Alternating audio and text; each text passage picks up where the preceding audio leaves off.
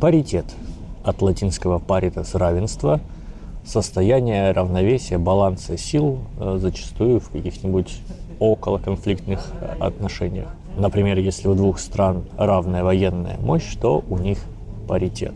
Он может быть и у нескольких участников такого уравнения.